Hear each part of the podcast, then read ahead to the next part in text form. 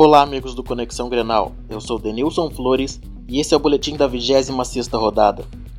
No último domingo, o Grêmio recebeu o Fluminense na Arena e perdeu por 1 a 0. O carioca foi marcado por Gustavo Scarpa. O tricolor gaúcho teve maior controle da partida, porém mais uma vez pecou nas finalizações, chegando à sétima partida sem vitória. Na noite desta segunda-feira, o Inter enfrentou o Lanterna América Mineiro no Independência e saiu derrotado pelo placar de 1 a 0 gol mineiro foi marcado por Michael aos 45 minutos do segundo tempo, fazendo o Colorado permanecer mais uma rodada no Z4.